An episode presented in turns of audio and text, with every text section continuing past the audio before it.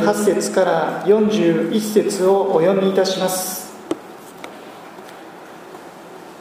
エリシャがギルガルに帰ってきた時この地に飢饉が起こった。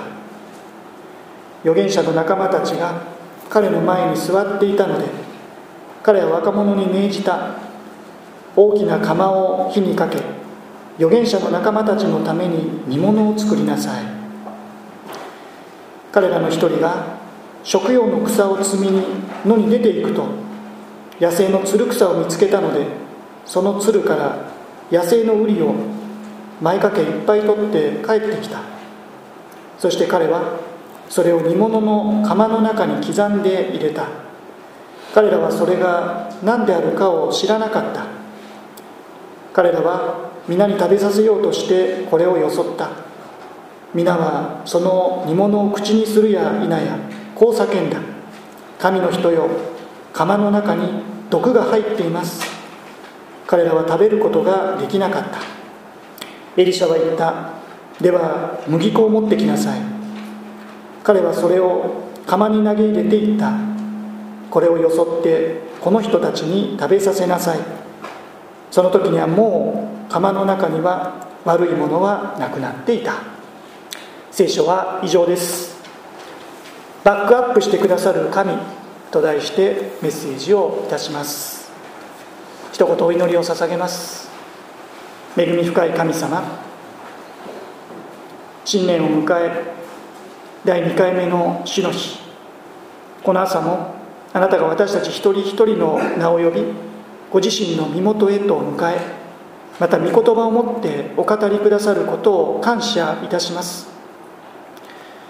恐れつつまた期待しあなたの御言葉に聞き身胸に従って生きることができる私たちとしてください。御言葉のひとときもあなたの御手に委ね私たちの救い主イエス・キリストのお名前によって祈ります。アーメン。新しい年を迎え第2回目の主の日となりました。年をまたぐ形となっていますけれども今しばらく預言者エリシャの働きを通して生ける神様の恵みとその道からに目を留めていきたいと思います。お読みした列王記第4章38節から41節に記されている出来事の背景には飢饉という、まあ、切実な問題がありました。まあ、統治にあって飢饉に見舞われることは、まあ、決して珍しいことではなかったようですがしかしそれは人々の生活と生命に直結する深刻な問題でありました。今も世界各地で飢餓貧困飢饉に悩み苦しみそして命を落としている方々がなんと多いことかと思います。当時その波紋はエリシャをはじめとする預言者の仲間たちにも及んでいました。彼らは共同生活を送りながら質素な生活を営んでいたと思われます。さしずめ全寮制の進学校といったところでしょうか。大きな釜を火にかけ預言者の仲間たちのために煮物を作りなさい。エリシャは若者に命じます。まあ、飢饉ではあるけれどもとにかく食事にしようと、まあ、元気出そうと。ところがこのあと想定外のアクシデントを彼らは味わうことになります。39節から40節もう一度読みます。彼らの一人が食用の草を摘みに野に出ていくと野生のつる草を見つけたのでその鶴から野生のウリを前掛けにいっぱい取って帰ってきた。そして彼はそれを煮物の釜の中に刻んで入れた。彼らはそれが何であるかを知らなかった。彼らは皆に食べさせようとしてこれをよそった。皆はその煮物を口にするや否やこう叫んだ。神の人よ釜の中に毒が入っています。彼らは食べることができなかった。飢饉の中です。煮物を作れと言われてもいわば冷蔵庫の中は空っぽ。十分な食材がありませんでした。若者が一人起点を聞かせ何か具材をのに出ていく。彼は野生のウリを見つけるとこれを積めるだけ積み抱えられるだけ抱えて持ち帰り手早く切り刻んで釜の中に放り込んだ。ほどなく鍋はグツグツと音を立てる。さあそれではみんなで感謝していただこうとするか。祈りのうちに皆が煮物をよそって口に入れた瞬間苦これ食べれんよ。っていうか毒じゃね？和やかな雰囲気は一変。あわや大惨事。一同騒然とする中みるみるうちに顔色が変わり生きた心地がしなかったのは他でもない。食用の草を野に出て摘み持ち帰り煮物の中に放り込んだあの若者だったことでしょう。おいお前そういえばさっき何か入れてたよな。何入れた？え？野生の売りだけど。売り科の野菜には広く中毒の危険性があることは一般的にも指摘されています。ズッキーニ。ゴーヤ。冬瓜。ヘチマ。ひょうたんきゅうりやスイカも含めて。原因は苦味の成分であるクルルビタシン。だそうです。ですから皆さんメロンも要注意ですよ。気をつけた方がいい。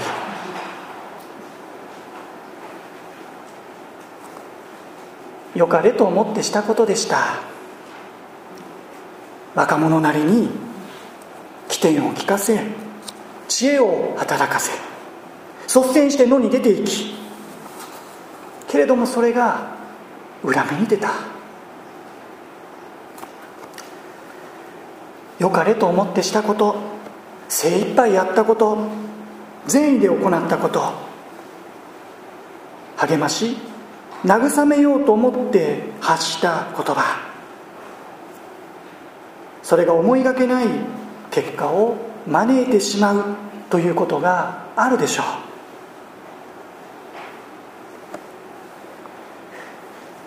シチュエーションは異なりますがこのあと6章1節からにも似たようなハプニングが記されています。やはり預言者の仲間たち預言者学校が舞台。何でも宿舎が手狭になったというので新しい建物を建てようではないか。まずは躯体になる太くて頑丈な木を伐採しよう。みんなでヨルダン川のほとりに出かけていった。それぞれがせっせと木を切り倒す中その中の一人が振り上げた斧の頭がスポッと抜けてドボン川の中に落ちてしまった。この人はそばにいたエリシャに向かって思わず叫びますああ主よ。あれは借り物です。そう。よりによって借り物だった。自分のものならまあ仕方ないか。済ませることもできるでしょう。とにかく怪我人がいなくてよかったよね。とところがそれは人様からの借り物だった。だから基本仕方ないでは済まされない弁償物。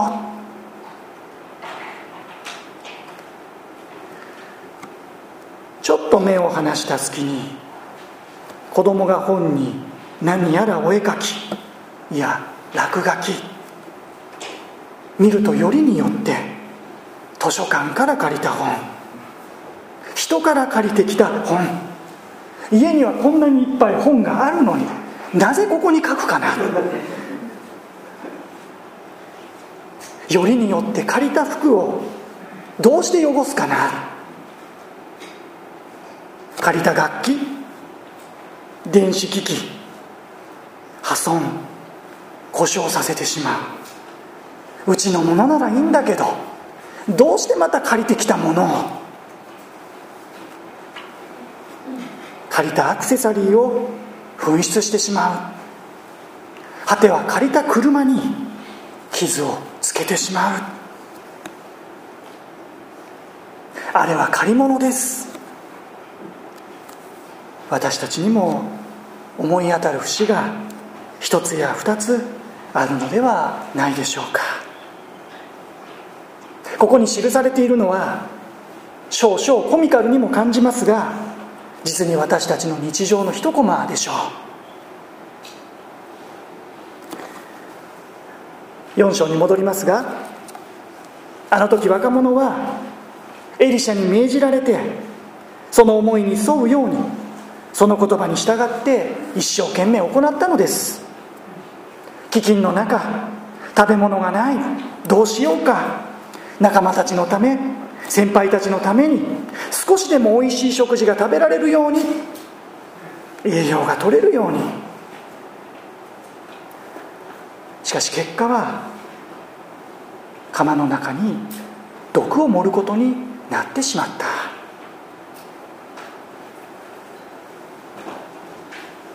た。改めてよかれと思ってしたこと精一杯行ったこと。善意で行ったこと発した言葉がかえって毒を持ってしまう。思いがけない結果を引き起こしてしまう。それは私たちもまた多かれ少なかれ経験しているごくごく日常的な課題であると言えるでしょう。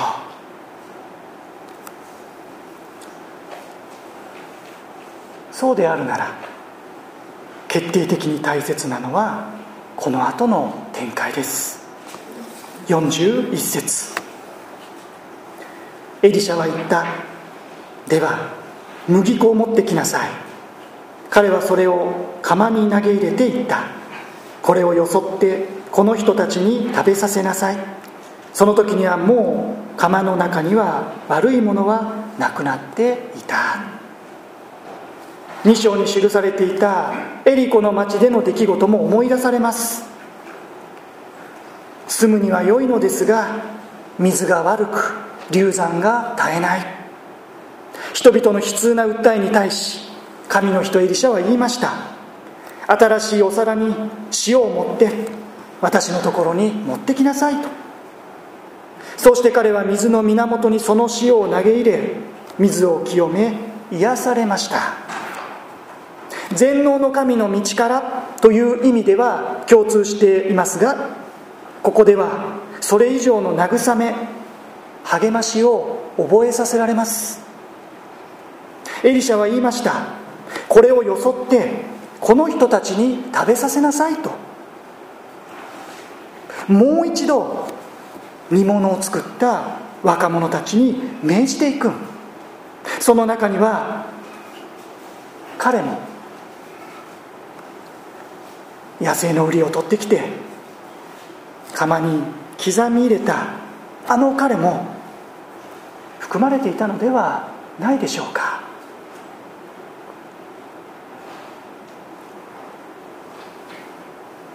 常識的に考えれば毒に侵された煮物は釜ごと流しにポシャンです。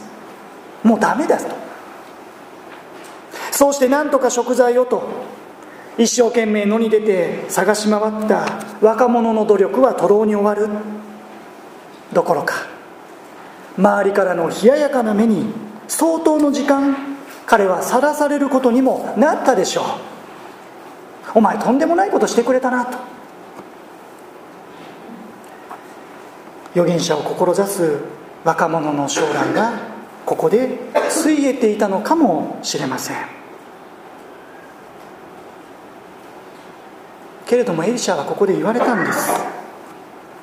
これをよそってこの人たちに食べさせなさい。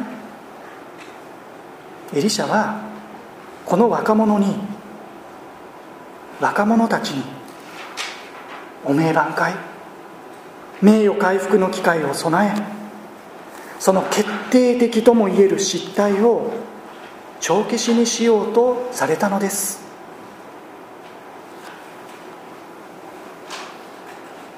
ちなみにあの借り物の斧の方はどうなったんでしょうか？不注意にも斧の頭を川に沈めてしまったおっちょこちょいな人。エリシャは直後どこに落ちたのか？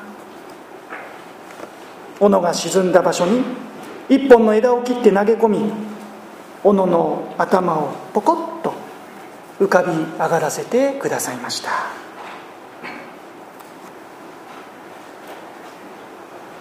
ああ主よ。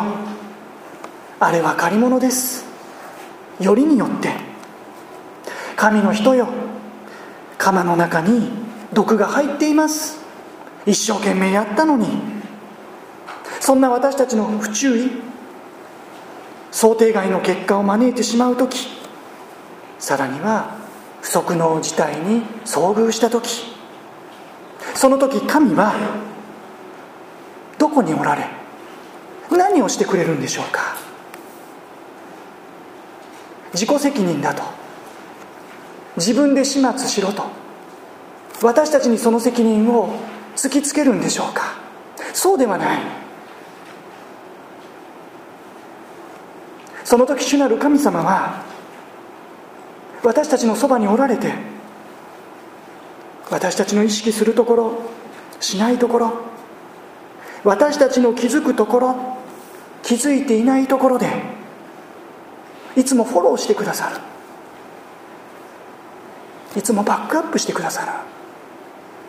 その大きく広い見てでこれまでも今もそしてこれからも助け続けてくださる。神はバックアップの神です。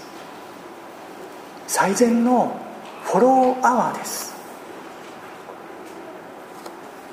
改めてこの朝思いたい。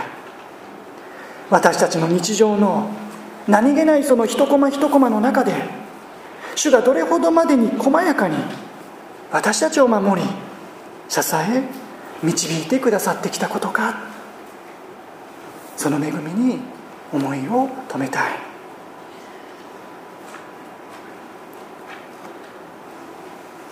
良かれと思ってしたことが裏目に出る。精一杯行ったこと善意で言ったことがあだとなる。かえってさらなる毒を持ってしまう。時には決定的ともいえる失敗。取り返しのつかないような過ちさえ犯してしまう。そんな私たち。それが私たちです。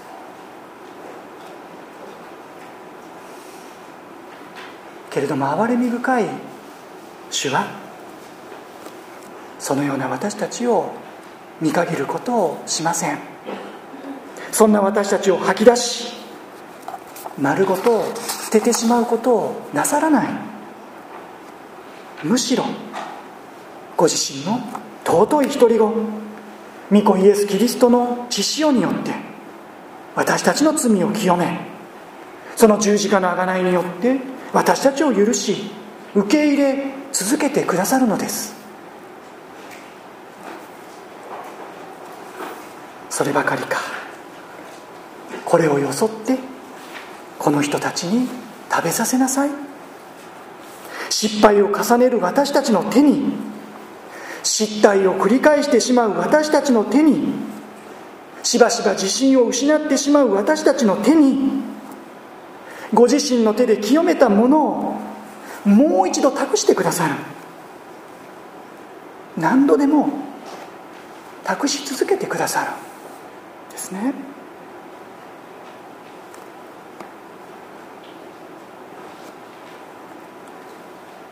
そうであるならどうせ毒を持ってしまうようなものですから不十分なものですから不器用なものですからどうせ迷惑をかけてしまうだけですから。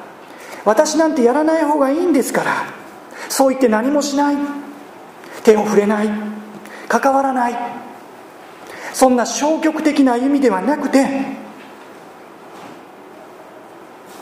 罪深いものですが失敗ばかりのものではあるけれどもそのことを謙虚に認めながらそれでもなお主がそんな私たちを許し清め受け入れ用いてくださるというなら用いようとしてくださっているなら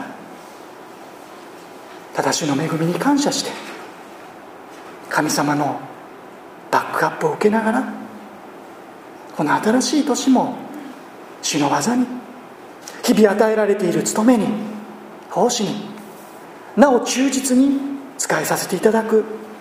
そのような私たちでありたいと心から願います。主ご自身のフォローだけではありません。そこには神の家族の仲間たちの支え励まし祈りがあることも忘れずにいたい。これをよそってこの人たちに食べさせなさい。エリシャに命じられるままにもう一度気を取り直しよそって食べてもらう方も食べてもらう方ですが改めてそう言われて差し出された煮物に口をつける方も口をつける方ではないでしょうか。私ならちょっと怖くてできないなと思いますよね。けれどもあの時預言者の仲間たちはもういいもう食べない。もうこりごりとは言わなかった。まあ、空腹が勝っていたのかもしれませんが。仲間たちは年長者たちも食べた。食べてあげたん一人の若者の失態を全員でカバーすべくもう一度あの煮物に箸をつけた。そして喜んで口にしたん。その味わいは格別のものだったはずです。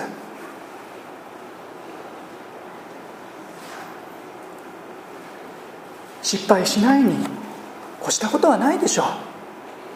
ミスがないに越したことはない。しかし何よりの喜びはそんな失敗や賭けを互いに支え合って励まし合って乗り越えてそこに新しい神様の御業を見ていくことです。そこにこそ真の喜びがあるからです。彼らはあの時その喜びを味わったんだと思う。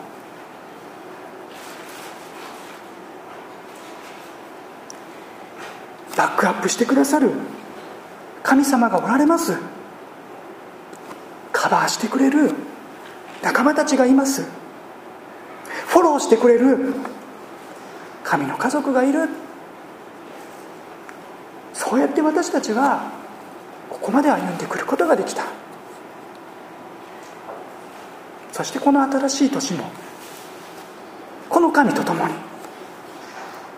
この仲間と共にここに新しい方々を迎え入れながら共に死を見上げ主が行われる新しいことに期待しみんなで新しい景色を仰ぎ見たいと願うのです。お祈りをいたしましょう。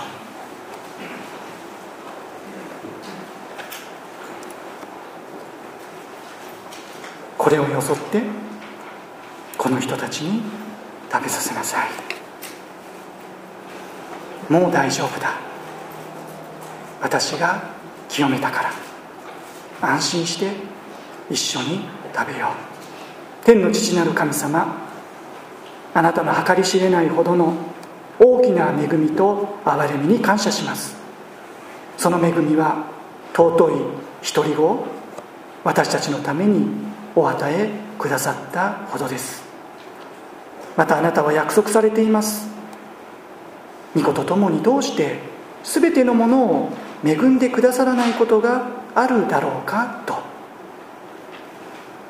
失敗ばかりの私たち。失態を繰り返してしまうそんな私たちではありますが。なおあなたがそんな私たちを清めさあこれをよそってこの人たちに食べさせなさいと命じておられるならただただ感謝しあなたへの信頼を持ってなおあなたが命じられているところの日々の務め主の技その奉仕にこの新しい年も忠実に仕えていくことができるそのような私たちとならしめてください。どんな時にも私たちを見限ることのない見捨てることのない盤石な神様あなたのバックアップをいただきながらまた共に励まし合える仲間たちと共にこの年もあなたが行われる新しいことに期待し新しい景色を共に仰ぎ見させてください。主イエス様の皆によって祈ります。アーメン。二十歳を迎えられている新成人の方々をこの時祝福いたします。今日の礼拝に来られている二十歳を迎えられている方々どうぞ前の方にお越しください。今日はお越しになることができていない方々も覚えまた私たちの家族親族に該当する方々がおられることも覚えておりますけれどもこのひとときこの礼拝に集われている二十歳を迎えられる姉妹を覚えて祝福を共に祈りたいと思います。3名でよろしいでしょうかね。はい。助川美優さん山岡理央さん加藤葵さん感謝いたします。式辞。私たちは今この年新たに二十歳を迎え新成人となった姉妹方のこれまでの主にある守り心から主に感謝するとともに新成人としての責任を伴うその自覚的な歩みのためその祝福のために祈る時を持ちます。詩篇の37編5節から6節。あなたの道を主に委ねよ主に信頼せよ。主が成し遂げてくださる。主はあなたの義を光のようにあなたの正しさを真昼のように輝かせる。これまでの主にある成長歩み導き支えてこられた家族教会の仲間たちを覚えて共に祈りましょう。お祈りをいたします。恵み深い天の父なる神様あなたの見舞いに立つ3人の姉妹方今日まで守りこの新成人を迎えられるまで育んでくださったことを心より感謝いたします。ご家族周りの方々からのたくさんの愛助けに支えられてきました。何より主よあなたの愛と憐れみの中で生かされこの幸いな日を迎えるに至りました。これからの人生新成人としての自覚と責任を伴う新たな歩みとなります。どうぞ神と隣人を愛し世の塩世の光地の塩としてあなたの栄光をますます豊かに表す器としてください。これまで忍耐を持って育て支えてこられたそれぞれのご家族の上に主の顧みがありますように。また教会としてもこのことを共に喜びまた新成人を迎えられた一人一人をこれからも支え共に歩んでいくことができますようどうぞ導いてください。主イエス様の皆によって祈ります。アーメン。では皆さんの方を向いていただけますでしょうか。はい、えー、皆さんの方向かって、えー、左から、えー、加藤葵さんそして真ん中山岡里夫さんそして右の方助川美優さんです。それぞれ二十歳を迎えられ新成人となられました。おめでとうございます。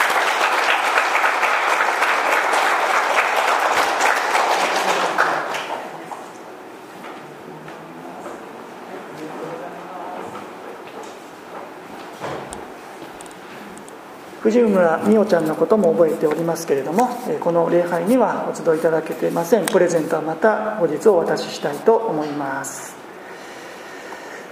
それではどうぞお席の方にお戻りください。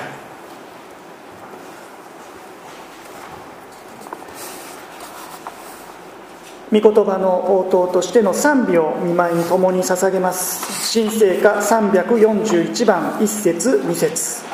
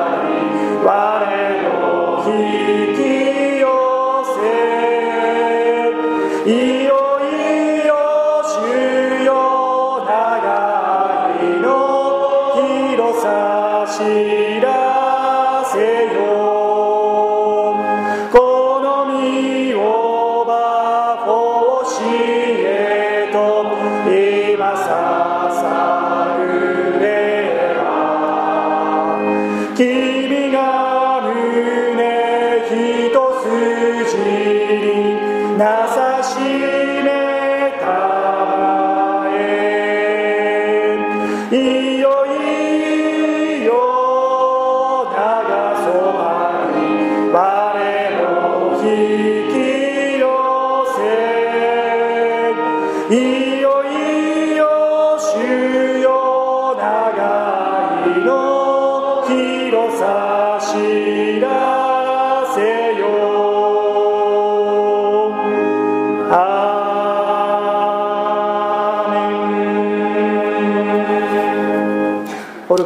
ていただきながら感謝の応答としての献金を主の御前にお捧げしてまいりましょう。喜びと感謝のうちに備えられた捧げ物を献金という形で主の御前に捧げます。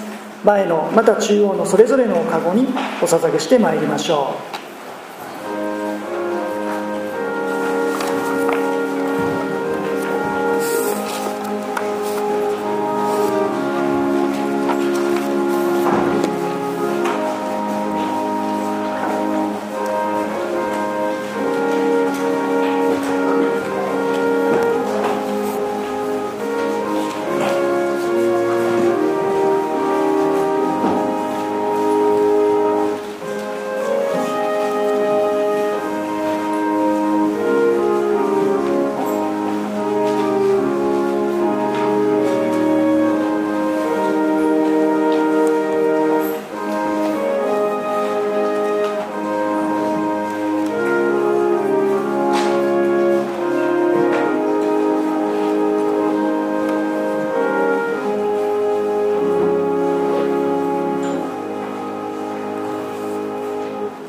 献金感謝のお祈りを大野節子姉妹に捧げていただきます。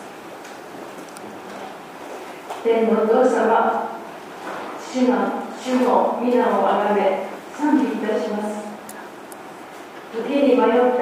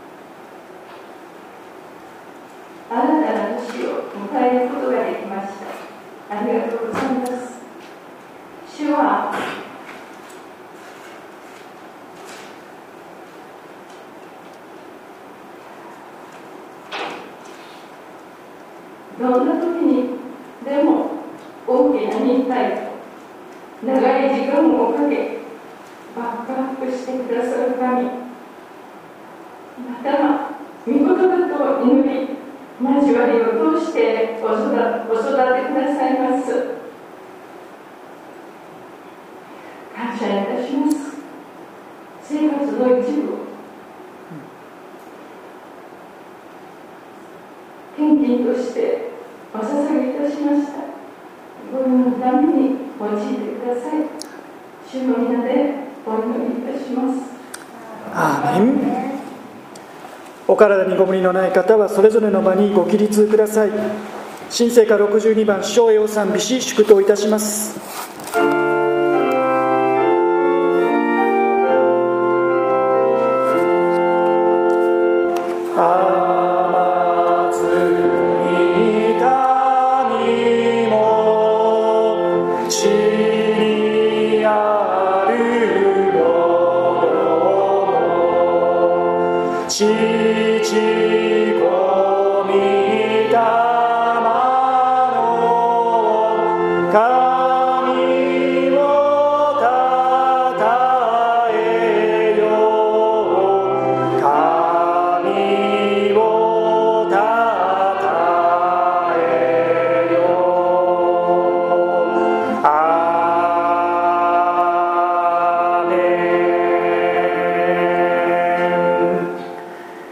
主があなたを祝福しあなたを守られますように。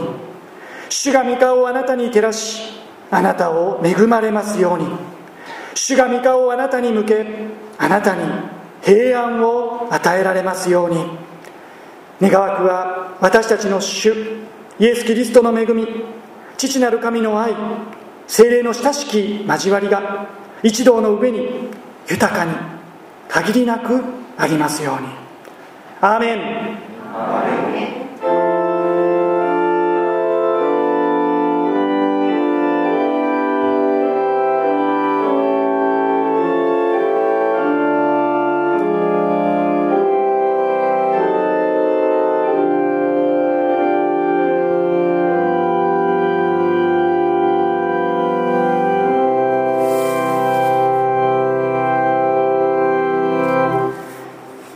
よそってこの人たちに食べさせなさい。主が清め私たちを用いてくださいます。新たな1週間もそれぞれに使わされたところで主のご栄光を表してまいりましょう。いってらっしゃい。ハレルヤ。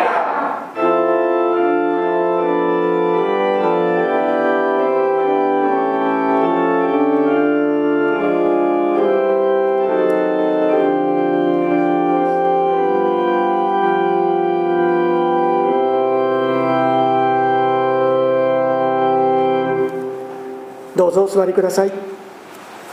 礼拝をここまでといたします。新年初めて会われる方々もおられるかと思います。お近くの方とまた新年のご挨拶をしていただければと思います。